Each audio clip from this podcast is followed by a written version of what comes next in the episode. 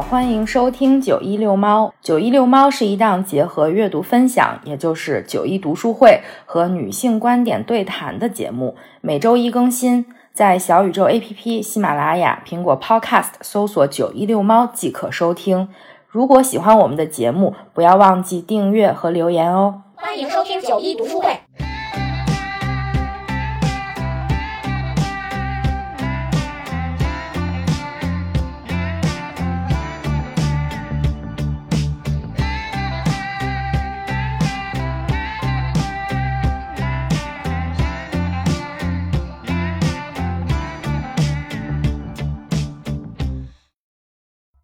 去年九月，我们制作了九一读书会的第一期节目，主题是“热爱生活的一万种理由”。之后，九一读书会作为九一遛猫的重要分支，内容不断丰富。我们也把读书会分成了两种形式：朗读会和共读会。朗读会的每期都有一个主题，我们邀请各位爱阅读的朋友朗读推荐的书目和片段。共读会由我九一和大威每月轮流挑选一本书，共同阅读、深度分享。在此也非常感谢各位朋友的参与，大家付出了时间和我们一起制作了每一期精彩的节目。本期朗读会是九一读书会一周年的特别节目，我们选定的主题是“没关系，还有书呢”。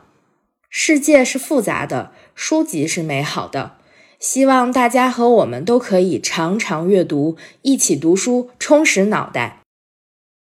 大家好，我是九一，本期的主题是没关系，还有书呢。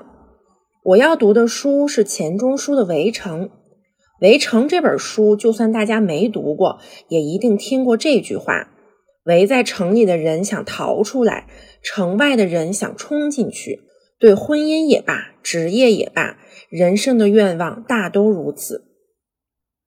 围城出彩，靠的不是跌宕起伏的故事情节，而是精妙绝伦的比喻。钱钟书的讽刺不是一刀见血的，也不是隔靴搔痒的，反而有点尖酸刻薄的。比如下面这段吃葡萄的人：天下只有两种人。譬如一串葡萄到手，一种人挑最好的先吃，另一种人把最好的留在最后吃。照例，第一种人应该乐观，因为他每吃一颗都是吃剩的葡萄里最好的；第二种人应该悲观，因为他每吃一颗都是吃剩的葡萄里最坏的。不过事实上适得其反，缘故是第二种人还有希望，第一种人只有回忆。所以，不论什么时候读来，你大抵都能在《围城》里找到自己，找到周围人的影子。《围城》的故事主线是关于方鸿渐的人生、工作、爱情的种种困境。未婚妻和方鸿渐从未见过面就撒手人寰。方鸿渐在朋友苏文纨家认识了年轻漂亮的表妹唐晓芙，对她一见倾心。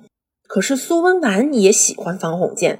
方鸿渐也不能狠下心来，几番纠葛，最后方鸿渐却和柔嘉结了婚。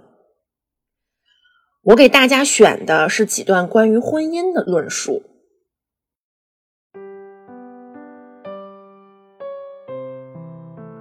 鸿渐愧怕的变身微汗，念头想到别处。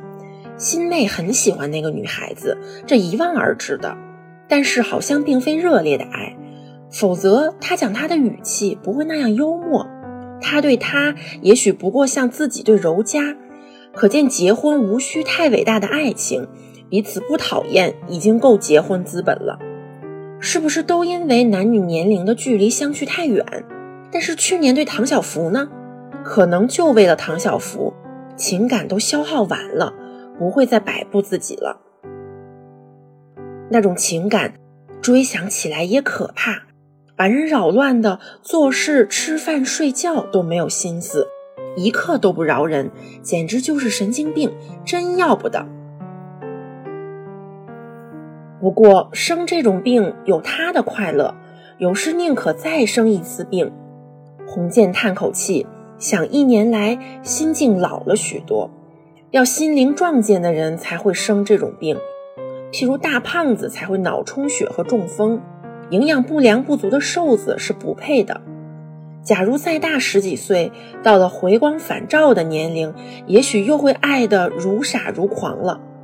老头子恋爱，听说像老房子着了火，烧起来没有救的。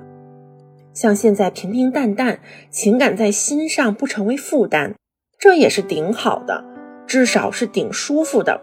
快快行了结婚手续完事。后来方鸿渐和柔嘉结了婚，两人感情逐渐平淡。柔嘉冷冷道：“是，世界是小，你等着吧，还会遇见个人呢。”鸿渐不懂，问碰见谁。柔嘉笑道。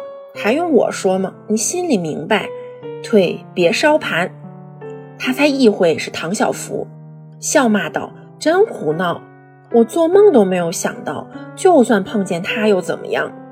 柔嘉道：“问你自己。”他叹口气道：“只有你这傻瓜念念不忘的把他记在心里。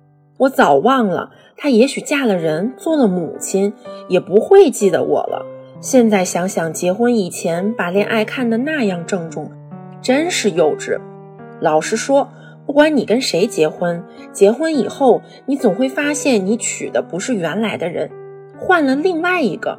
早知道这样，结婚以前那种追求、恋爱等等，全可以省掉。谈恋爱的时候，双方本相全收敛起来，到结婚还没有彼此认清。倒是老式婚姻干脆，索性结婚以前谁也不认得谁。柔嘉道：“你议论完没有？我只有两句话：第一，你这人全无心肝，我到现在还把恋爱看得很郑重；第二，你真是你父亲的儿子，愈来愈顽固。”洪建道：“怎么全无心肝？我对你不是很好吗？并且我这几句话不过是泛论。”你总是死心眼儿，喜欢扯到自己身上。你也可以说，你结婚以前没发现我的本来面目，现在才知道我的真相。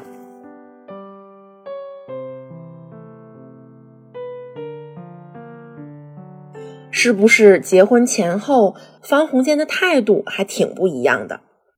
书到最后，方鸿渐也逐渐认清自己，想要走出现有婚姻事业的围城。当然。围城并不单只是婚姻，人所有的欲望都是围城，不能说得到了就一定不珍惜，而是会逐渐适应。幸福的阈值、痛苦的阈值都会逐渐拉高，所以珍惜平淡的生活，或者现在拥有的生活就越来越难得。道理浅显易懂，真正做到就很难了。我第一次读《围城》应该是高中的时候，时间太久，几乎都要记不得了。只清楚的记得买的是三联出版社钱钟书集里的那本，封面米白，有一道蓝色的条纹。其实我也很久没有重读过《围城》了。这次准备读书会，把《围城》的高光片段又读了一遍，心境不同，读书的感受也不相同。人生多了体验之后，更能读懂书里大人的弯弯绕绕了。不只是《围城》，其他书目也是常读常新。读书不只获得别人生活的体验，更重要的是在书里也可以读懂自己。如果感到生活迷茫、无趣、无聊都没有关系，还有书籍。就算书不能直接给出解决答案，说不定只言片语可以点醒你。就算读书无用也没关系，无用本身就是最大的意义和价值。不知道你会在什么情况下听到这期音频？不管何时，读一会儿书吧，没关系，毕竟还有书籍。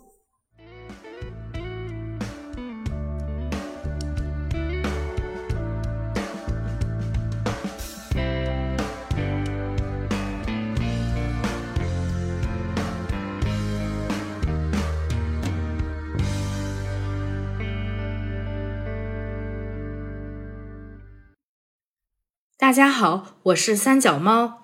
今天我要朗读的是夏洛特·勃朗特的《简爱》这本名著和它的作者，相信大家已经非常熟悉，这里就不多介绍了。之所以在本期选择朗读《简爱》，是因为它对我来说是一本非常重要的书，它为我打开了世界文学的大门。第一次读《简爱》是在初一，这本书和我之前所读的书完全不一样。在那时的我看来，它是成熟的，充满文学魅力的。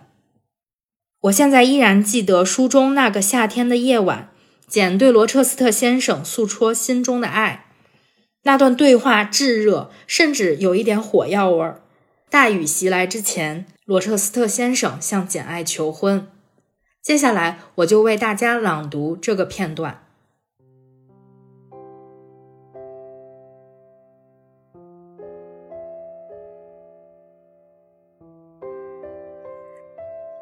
见，当我们踏上月桂树小路，他又开口说起来：“夏天，桑菲尔德是个愉快的地方，是吗？”“是的，先生。”“你一定有几分依恋这所宅子了吧？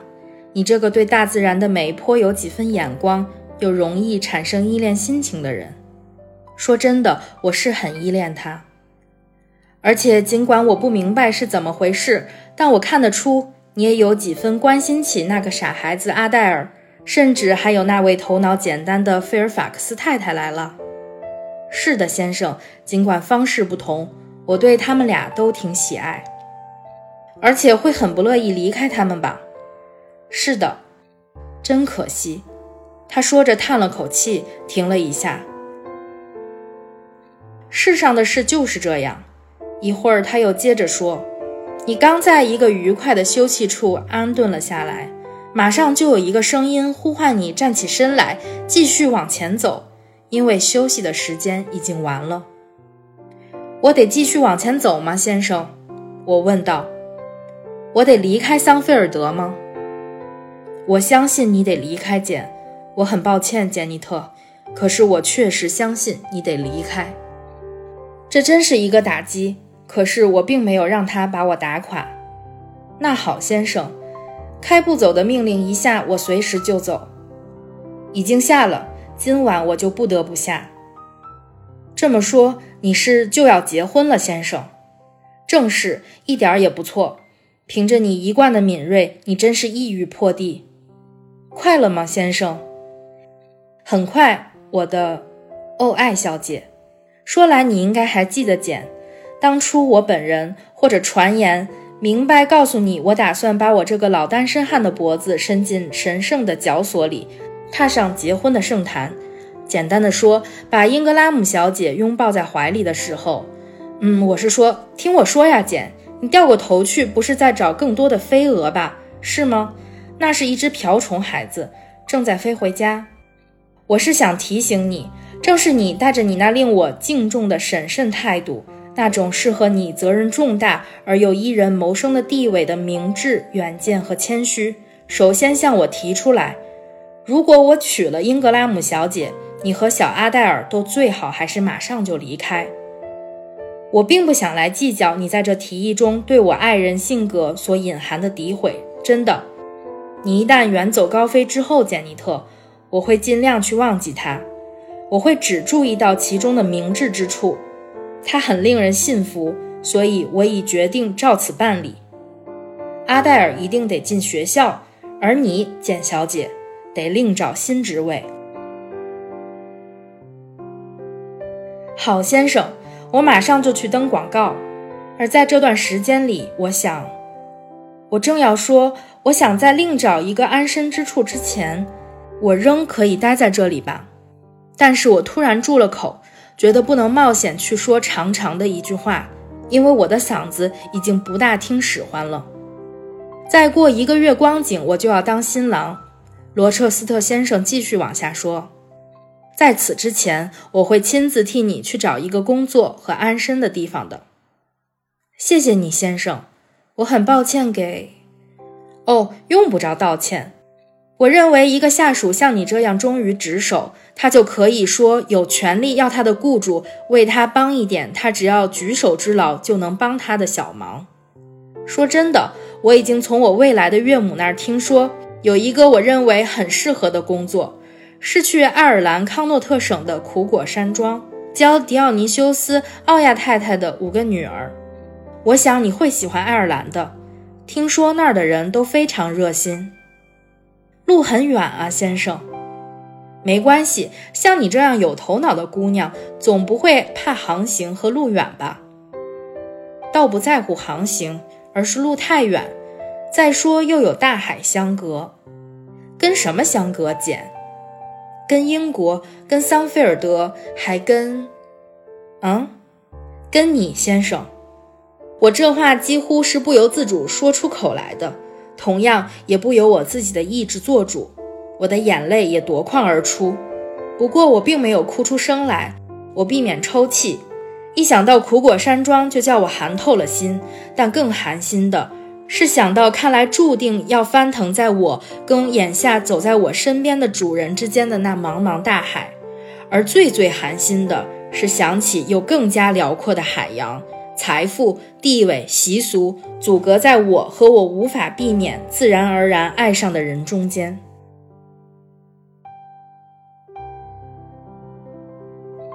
路很远啊，我又说了一句，的确是很远。你一到了爱尔兰康诺特省的苦果山庄，简，我就永远也见不着你了，这是确定无疑的。我绝不去爱尔兰，我自己也不大喜欢这个国家。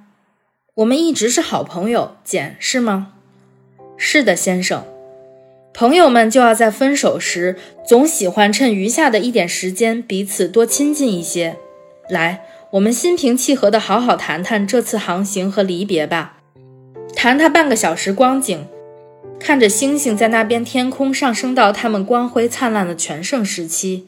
这儿是那棵七叶树，这儿有围着他们老根的凳子。来吧，今晚我们要安安静静地在这儿坐坐，尽管以后注定再也不会一起坐在这儿了。他招呼我坐下，然后自己也坐了下来。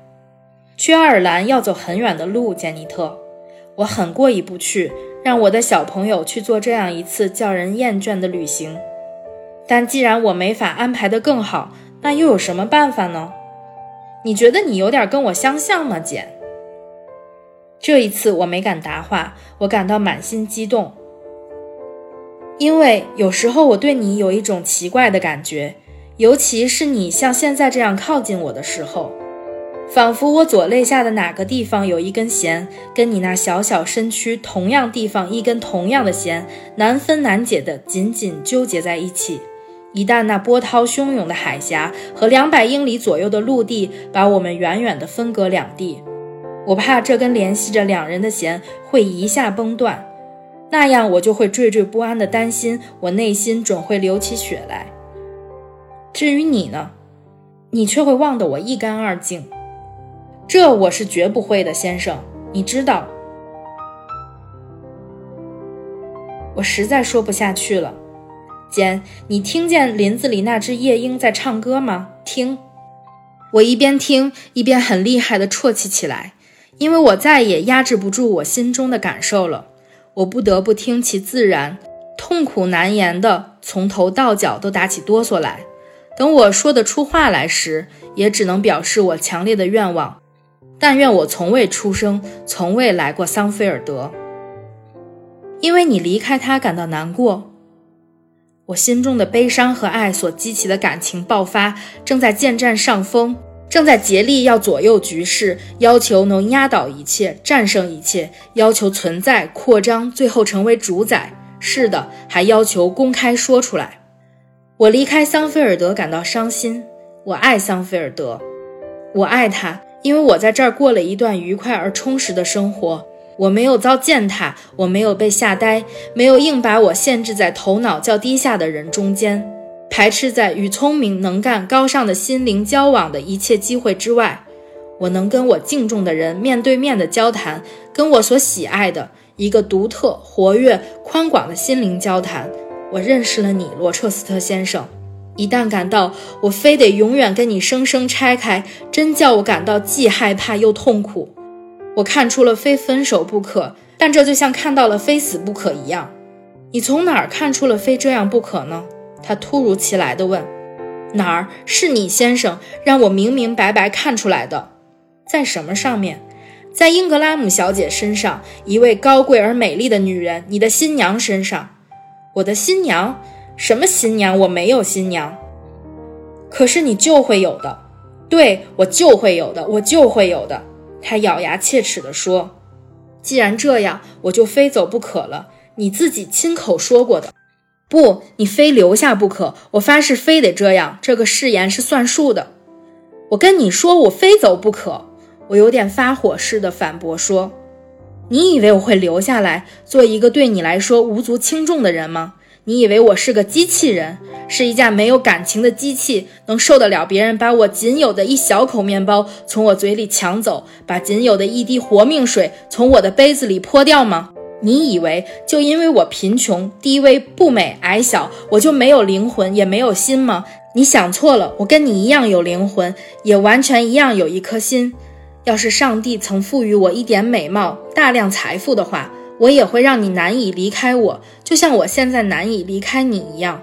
我现在不是凭习俗常规，甚至也不是凭着血肉之躯跟你讲话，这是我的心灵在跟你的心灵说话，就仿佛我们都已经离开了人世，两人一同站立在上帝的跟前，彼此平等，就像我们本来就是的那样，像我们本来就是的那样。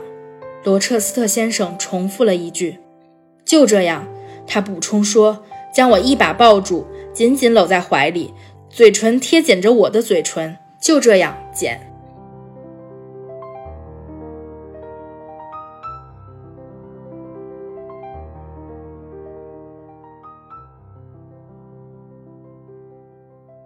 《简爱》这部作品之所以受到大家的喜爱。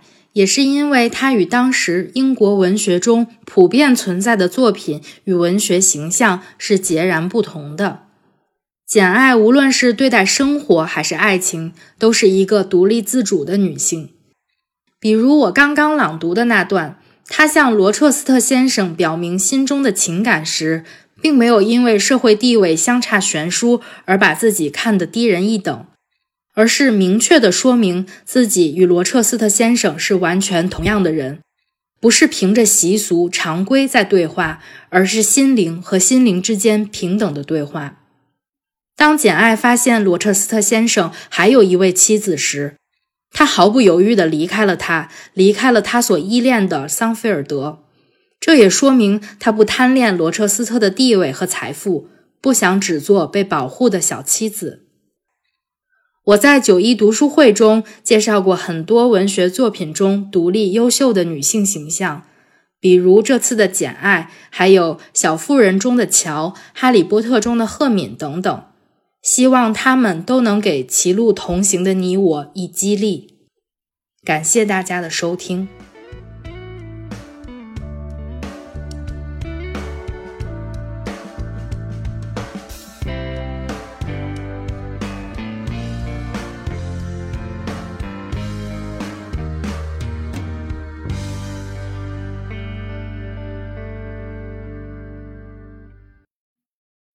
亲爱的听众朋友们，大家好，我是小猫卡，好久不见，甚是想念。不知不觉间，九一读书会这个温暖的节目已经一岁了，我们一起祝他生日快乐，撒花。该选哪本书来庆贺呢？我着实犯了难，辗转徘徊，最终。目光锁定了书架上的一本才华与美貌兼有的书，名字叫《中国传统色：故宫里的色彩美学》，来纪念过去五彩缤纷的时日，也祝福将至的姹紫嫣红的时光。这本书融合了中国的二十四节气、七十二物候。九十六件故宫的文物，三百八十四种中国传统色，讲述了华夏失落许久的色彩文化。作者从大量的传统典籍当中考据颜色的由来，再以故宫文物的色彩逐一对应。我想，这是一部凝聚了古人智慧与审美的传统色图书。节气与物候具象为文物，物候轮替，色彩转换，在器物与文明的不灭记忆当中，重寻祖先对色彩的精微感受。比如说，属于秋日第一个节气立秋的色卡是切蓝、兼德、苍苍和群青。作者是这样讲述的：立秋起于切蓝，上古首次给出浅蓝的传统色场景，是催促秋收的农桑候鸟颜色，金黄色的稻鼠和浅蓝色的小鸟，好似梵高的画卷。之后是兼得，东方晨星的色泽。让人想起《老人与海》里天蒙蒙亮的出海，想起星辰大海。转而苍苍，海天一色。我们曾感动于海阔天空，感动于一生不羁放纵爱自由。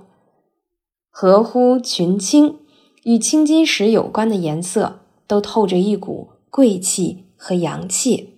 这组蓝色的搭配，可以在。故宫万历款蓝釉白花三足炉当中，欣赏到它们的样子。如是种种，大家可以在这本书当中充分感受中国传统色的高级，还有背后的浪漫。我们拥有春天的黄白油、莹莹、欧碧、桃夭。我们也有代表夏天的石榴裙、行香子、瓷泥、西兰、山兰、朱饰；有秋日的玉色、蓝芍、紫薯、油葫芦；还有代表冬日的半剑、月白、粉米、木山紫。莲红、紫梅等等，这些名字真的是太美了。那么，中国的色彩到底有什么特征呢？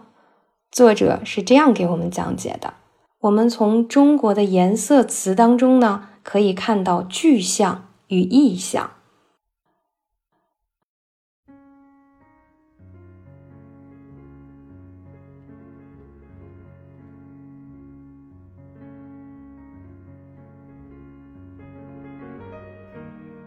色，或者作为语言组成部分的颜色词，不是凭空而来的。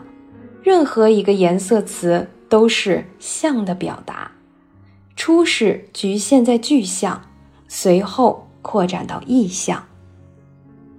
古人眼见的具象称作彩，具象经过人的意识加以运用，称作色。隋代的萧齐在《五行大义》里讲到：“通言者为五色，入目之所见，我们用五色来形容：青如翠羽，黑如乌羽，赤如鸡冠，黄如蟹腹，白如豚膏。此五色为生气见。”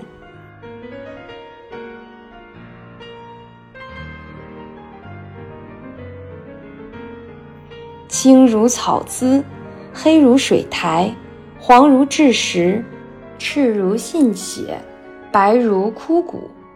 此五色为死气见。我们见到翠鸟毛、乌鸦羽、雄鸡冠、螃蟹腹、肥猪油，随具象而生色，关联到青、黑、赤、黄、白。进而关联到生气勃勃的意象，见到滋草、腐苔、熟质、信血、枯骨，也关联到青、黑、赤、黄、白，却联想到死气沉沉的意象。这段话很形象，既讲出了如何由具象而生色，又讲出了色与意象的衍生。所谓意象。就是寓意之象，就是客观具象，经过创作主体独特的情感活动创造出来的一种艺术形象。人类对具体形象进行更高层面的意识加工，就形成了意象。意象的表现形式是艺术，艺术的语言又会描述更丰富的色，由此生成更丰富的颜色词。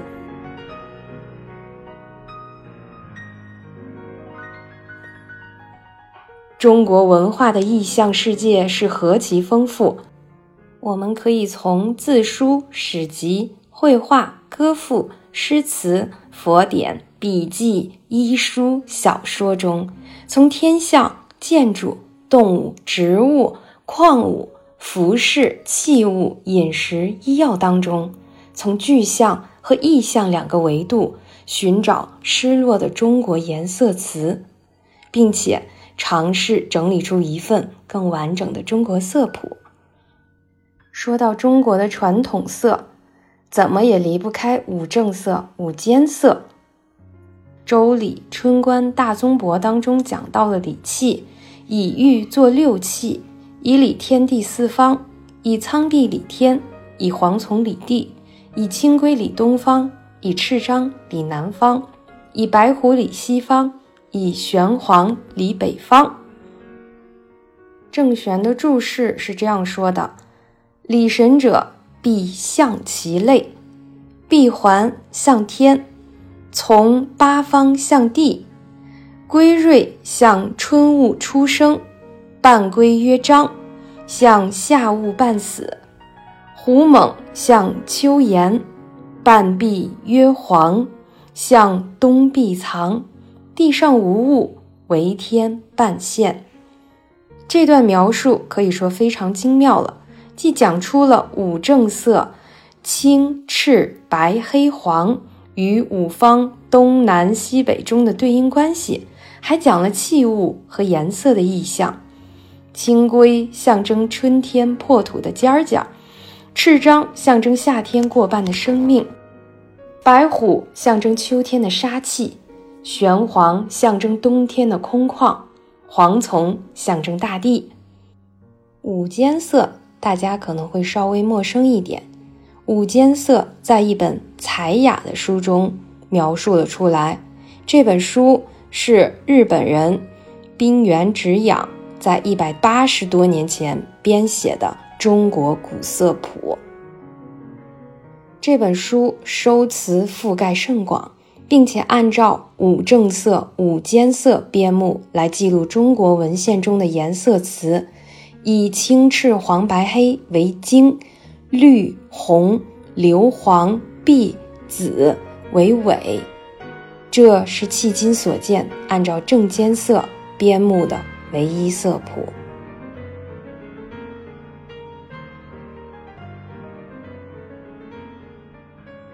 华夏色彩。只是浩瀚的中国传统文化当中的一页，里面蕴含了我们的审美观，中华传统美学的传承一以贯之。从缤纷的文物身上走到了古装影视的服饰里，融入了国潮产品里，渗透在一个一个国人的名字中，穿梭在汉字，流淌在。每位中国人的血液里，造就了我们的自豪感与凝聚力。这些色彩值得我们了解更多他们的故事，这些故事也应该被讲述、被传承。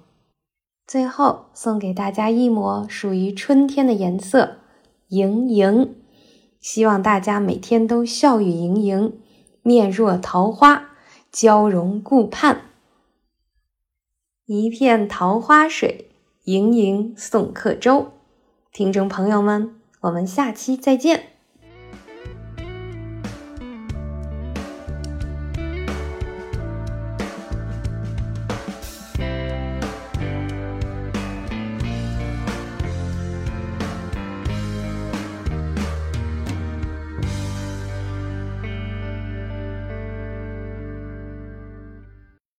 大家好，我是大威。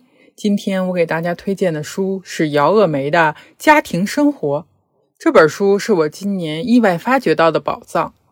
这个书的书名过于平平无奇，我只是看它评分极高才拿来试读。没想到开始看后爱不释手，欲罢不能。全书一共四个故事，每个故事都别有深意，布局精巧。我最喜欢的是其中的“外婆要来了”和“游刃有余”两个故事。作者用他细腻的笔触，写尽了缺席和不承担的男性，还有努力维系生活与情感的女性。书里没有完全完美的家庭生活，只有平静体面的外壳下面。那离奇与扭曲。本书语言通俗，同时又别有诗意，其中夹杂着一些黑色幽默，笑中含泪又不过度煽情。我实在是一个泪点特别低的人，很容易被忽悠的痛哭流涕，但是哭完之后眼睛红肿的实在难受，所以对所有好哭的影视或者文学作品都敬而远之。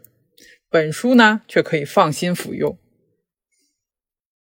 这本书虽然情节啊跌宕起伏，但是它保有一种淡淡的气质和姿态。它主要是在用故事的构思和立意让人感怀，扣动人的心弦。在我心中，它不愧为一本神作。下面我就给大家分享几个书中的片段。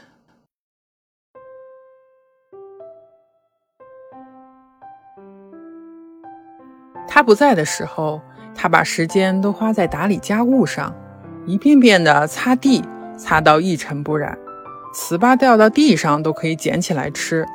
他是能插花，多数时候并不是鲜花，鲜花太贵了，而且峡口的鲜花市场极其有限，买花容易被人注意。他把目光转到蔬菜市场，冬天的紫菜苔能一直插到开满黄色的小花。水芹和芦苇叶子插在一起也很好看，还防蚊，闻起来也不错。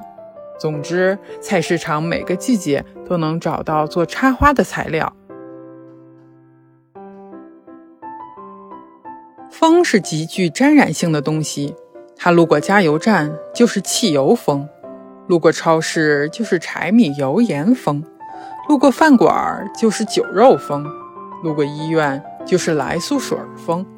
路过学校，就沾满一身的尖叫和奔跑；只有路过生活小区时，风的味道最复杂，五味杂陈，百味难辨。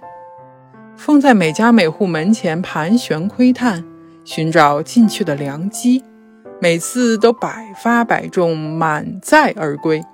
屋里的人不知道风来过，他们匆匆关上门窗，拉好窗帘以为自己。完好无损。最最重要的是，我们家其实不需要租房。当有需要的时候，我们去住宾馆就够了。为什么我们要为一个睡觉的地方付出这么大的代价呢？当我们有房子的时候，我们到底有多少时间是待在房子里的呢？我们上班的上班，上学的上学。我们的房子只有我们的家具在享受，只有我们的保洁工在享受。我们回到家里来，仅仅就是睡个觉而已。以前还看看电视，聊聊天儿，现在谁还看电视，谁还聊天儿？现在有一个手机就够了。不独我们家，谁都是这样。过年过节，我们去旅游，旅游回来，我们去住饭店，吃喝住一条龙。还有健身房、游泳池，还有免费早餐，还可以叫到房间里来吃。免费 WiFi，不做家务，你们想想，这日子有多么舒服？好，就算还有几个亲戚，但是现在还有哪个亲戚愿意住在别人家里？超过两个客人，家里的卫生间和床铺就接待不起，最终还是要把人家安排到宾馆里，还是要到饭店去吃饭？真的，我们只要有一辆车就够了。我们可以买一辆大一点的车，这辆车可以保证我们家有足够的活力，可以让我们像一支箭一样灵活有力地穿行在这个城市。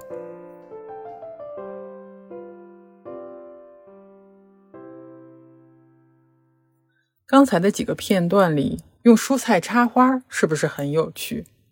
对风的描写是不是特别形象？还有那个不用买房的奇谈怪论。是不是听起来还挺有道理？我读文学性的书，最希望的就是它能带我探索不同的人生。毕竟人只能活一世，书籍却可以用虚构或者纪实的方式带我们体会更多的可能，也许是错误的、大胆的、叛逆的、潇洒的。生活里的尝试有太多的成本和后果。好的文学作品，比如这本书，就用并不过长的篇幅，带我们尝试了好几重的生活，穿越了多重的宇宙。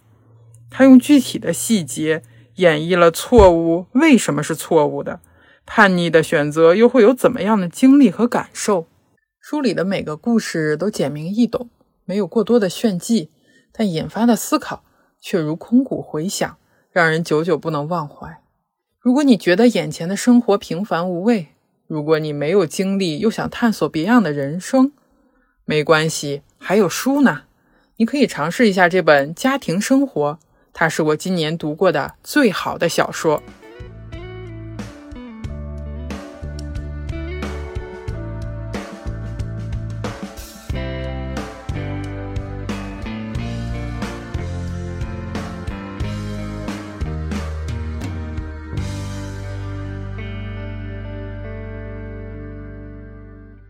好，我是安，我是企鹅君。我讲本书吧。行，那妈妈给讲小老虎的这个行不行呀？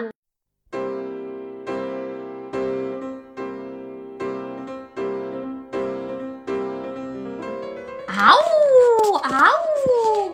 咦，这是谁的声音？是小猫咪的声音吗？不对，不对，不对，不对，不对。那小猫咪的声音是什么样的呀？喵喵。小猫咪是喵喵。哎，一朵小梅花，两朵小梅花，这是谁的脚印？是梅花鹿的脚印吗？不对，是这个。不对，不对，不对，是这个。梅花鹿是这样叶叶的小脚印，是不是啊？哎，一条花纹，两条花纹，这是谁的身体？是小豹子的身体吗？对，是这个。啊，不对，不对，小豹子身体是黑黑的小斑点。这是干嘛呢？小豹子在树上睡觉觉呢。看看这是谁藏在这儿？嗷呜嗷呜！我是小老虎，百兽之王老虎。怎么说来着啊？大大的王字，大大的王字写在额头上。啊呜一声，我来啦！条纹的衣服披在身体上。啊呜一声，我来啦！长长的尾巴摇一摇。啊呜一声，我来啦！尖尖的牙齿闪一闪。啊呜一声，我来啦！还有什么？庙会上真热闹，有人穿着老虎衣服在翻跟头呢。爷爷对宝宝说：“今年是虎年，庙会上会有很多小老虎，你找找看吧。”这是庙会上翻跟头的那个小老虎，这是布老虎。是是呀，这是？小朋友说：“爸爸，今年是虎年，给我买一个布老虎吧。”爸爸就说：“好呀，那就买了一个布老虎。”对呀，对呀。这个爷爷在这边贴门神呢，小老虎变成了门神，贴在大门上；小老虎变成了窗花，贴到了窗户上；小老虎变成虎头帽，戴在小朋友的头上；小老虎变成虎头鞋，穿在了小朋友的脚上；还有小老虎变成了小枕头，趴在了宝宝的小床上。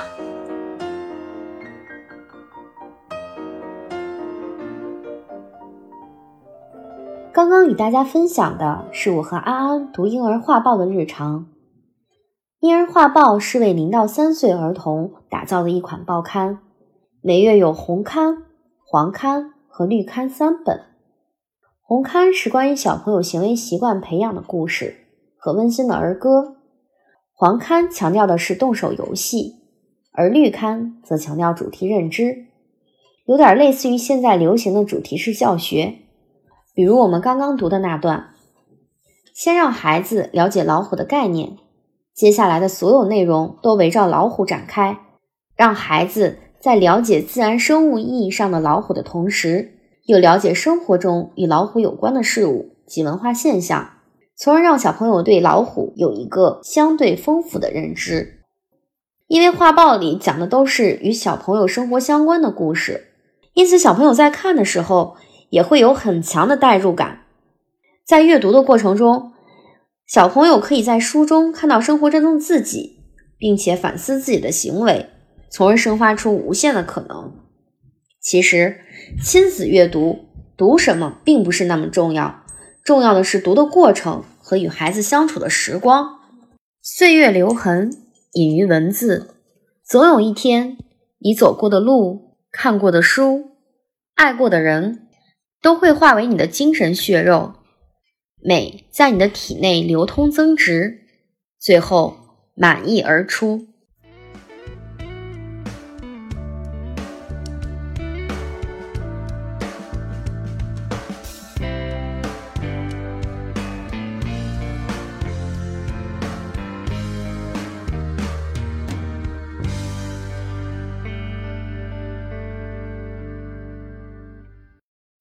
大家好，我是小杰杰。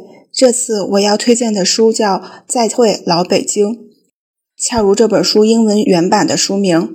它记录的是老北京最后的日子，一座转型的城，一座正在消逝的老街生活。这本书的作者是一位美国人，他给自己起的中文名叫梅英东。他一九九五年来到中国，九七年到北京。用他的话说：“我对北京的感情。”一个词可以概括，那就是一见钟情。二零零五年，他在前门外琉璃厂的一座大杂院租了两个房间，开始接受大院权威老寡妇不由分说又情真意切的数落和照顾。他去几条胡同之外的公共澡堂洗澡，光顾胡同里的面馆，认真读《北京晚报》，再把废纸品卖给胡同的废品王。他志愿在附近胡同小学里教授英文。以梅老师的身份成为真正的胡同居民，参观学生家阁楼上的歌舍，探访同事幼年爬过椿树的旧居，在毫不遮拦的公厕坑位上收到背书包学童的大声问好。这种深度体验帮助他认识到，胡同绝不是一个滋生社会问题与绝望气息的贫民窟。大院生活虽然简陋，但稳定融洽，成本低廉。我要读的文段选自这本书的第九章。把感觉留住。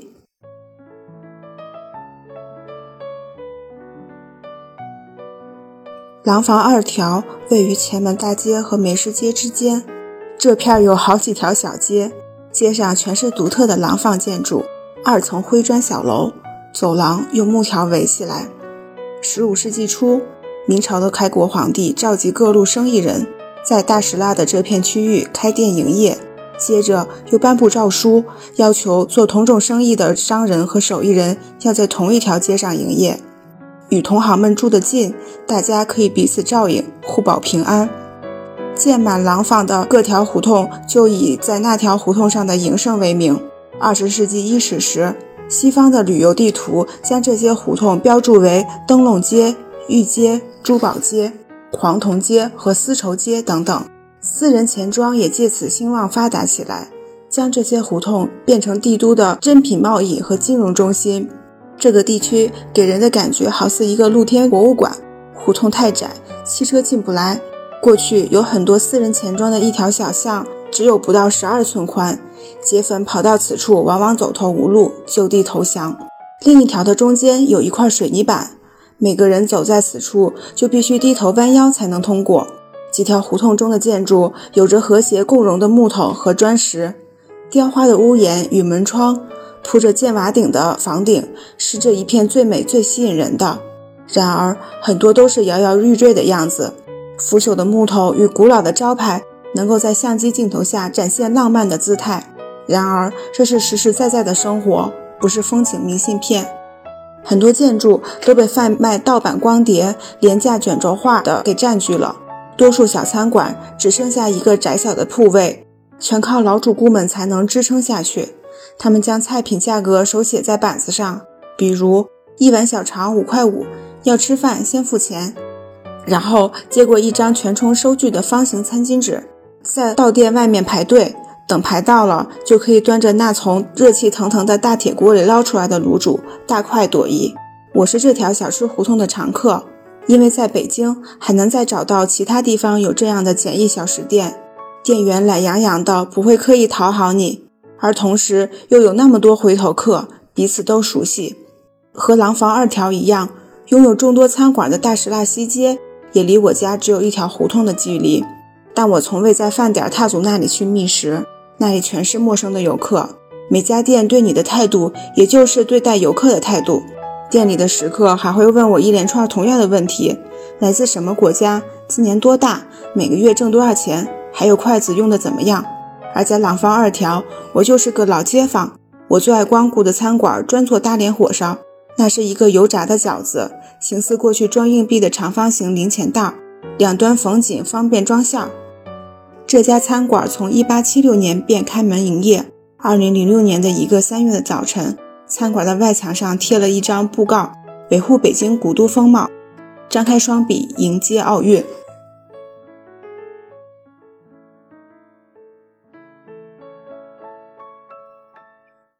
这一段从大石蜡的胡同生活切入，写了历经奥运时期大石蜡的拆迁与重建，对北京建设不褒也不贬，就如同作者所说的，用一只脚在里，一只脚在外的眼光来看待当时北京的建设。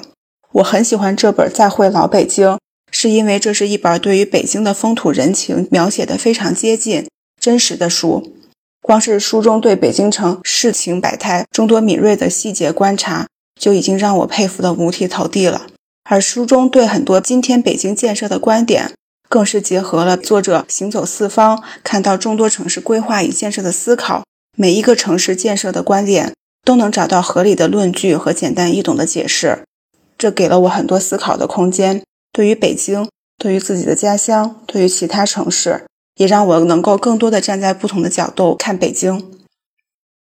除去历史书对北京城各种中心的生搬硬套，文化人对京味文化的追溯和怀念，我非常喜欢这么一个人，在北京的胡同里吃着刀削面，而不是被多少个菜码装饰着天花乱坠的老北京炸酱面的人。一个与北京胡同里住的人一边上烟一边谈天说地的人，一笔笔地记录着老北京，记录着一个个实实在在的胡同人，活在老北京城里，有着不同的喜怒哀乐、酸甜苦辣的人。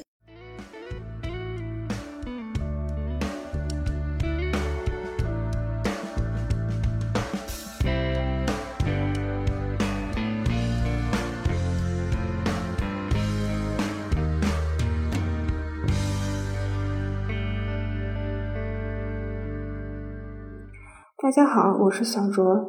今天推荐的是一本投资类的书籍《巴菲特的护城河》。就算是多年的从业者，有时也很难说清楚投资到底给我们带来了什么。风险和收益，这是显而易见的，却又是稍纵即逝的。股海沉浮，最终收割更多的是我们认识世界的角度和对自己的认知。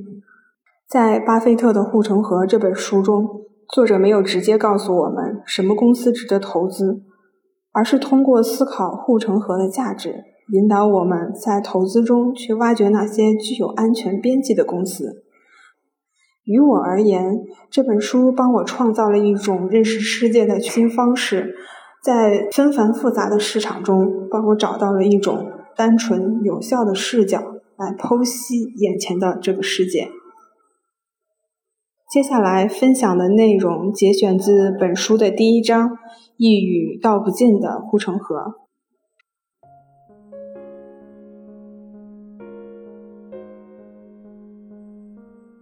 设想一下，这条护城河可以从诸多角度保护你的投资安全。首先，它可以强化你在投资上的自律性。这样你就不太可能为一个竞争优势岌岌可危的热门公司股票支付高价钱。过高的资本回报率最终往往会化为乌有。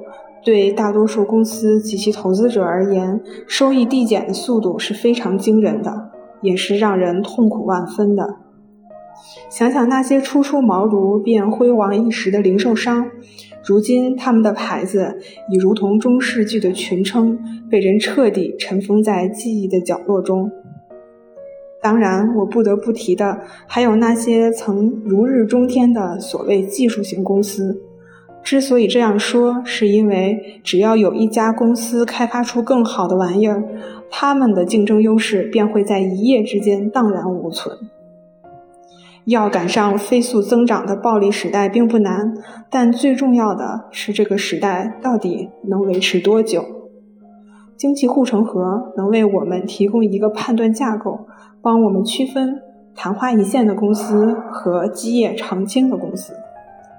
其次，如果你能在识别护城河这个问题上眼光独到的话，你的资本遭受灭顶之灾的概率便会大大减小。有了护城河，企业就更有可能随着时间的推移，安全稳健地增加其内在价值。因此，即使你按照相对较高的估值买进这些股票，内在价值的增长也能确保你的投资收益秋毫无损，因为一个能依赖结构性竞争优势的企业更有可能尽快摆脱暂时的困境。麦当劳也是一个例子，早在十来年前，他们就曾身处困境。快餐业是一个竞争激烈的、让人难以置信的行业，你完全能想象到一个任由服务质量江河日下。同时又不能与消费者口味保持同步的企业将会遭遇怎样的情况？然而，麦当劳那无人不知、无人不晓的品牌，就是他们最安全的护城河。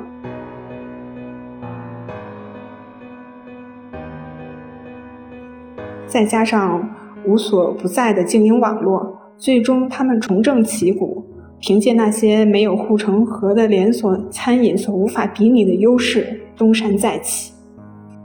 对于这些拥有护城河的企业，能够迅速从困境中跳脱出来的能力，就是投资者依照合理价位对其投资所最需要的心理保证。因为只有在市场出现反常时，这些企业所拥有的非凡价值才能体现出来。如果你能在股价下跌前就去分析一个企业的护城河，那么你就可以更深刻、更清晰地认识到。公司所面临的问题到底是暂时性的还是永久性的？归根结底，经济护城河能帮助我们对所谓的能力范围做出定义。如果能把投资范围限定在自己熟悉的领域，比如说金融股或者是技术股，而不是广种博收，那么大多数投资者也还能够取得相当不错的业绩。既然不能成为触类旁通的博学家，那么，为什么不去钻研具备优势竞争力的企业呢？这样，你就可以把这个宽广无限、无法预知的投资大世界，变成一个你能够深刻领会和尽情享受的理财小家园。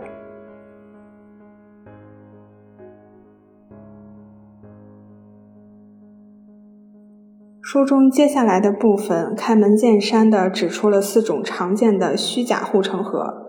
优质的产品、高市场份额、有效的执行和卓越的管理，这些在大多数投资者眼中视为珍宝的优势，在作者眼中，尽管他们能给企业带来可喜的短期业绩，却不足以抵御外来的竞争者。作者眼中的护城河同样有四个：一是无形资产，二是客户转换成本，三是网络经济。这是一种非常强大的经济护城河，它可以把竞争对手长期的拒之于门外。最后，有些企业可以通过流程、地理位置、经营规模或是特有的资产，形成独特的成本优势，这就让他们能以低于竞争对手的价格出售产品或服务。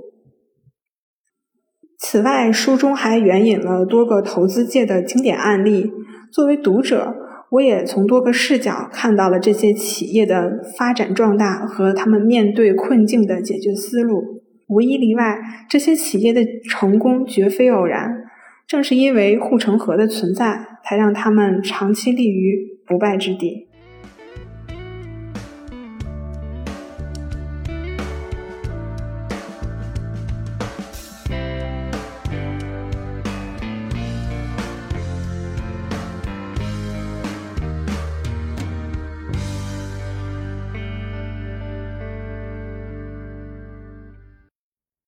以上就是本期九一读书会的朗读和分享。我们推荐的书不限类型，不限风格，也是想借此机会告诉大家，读自己喜欢的书吧，别在乎是不是潮流，是不是畅销。愿大家都有捧起一本书的空闲，在书籍中遇见美好。本期推荐的书有《围城》钱钟书，《简爱》夏洛特·勃朗特。中国传统色，郭浩、李建明；家庭生活，姚鄂梅；婴儿画报，再会老北京，迈克尔·迈尔；巴菲特的护城河，帕特多尔西。如果大家对九一读书会感兴趣，也可以在小宇宙 APP、喜马拉雅、苹果 Podcast 搜索“九一六猫”收听往期节目。如果大家也有推荐的书目，可以在评论区留言哦。我们下期见。有一有猫哦。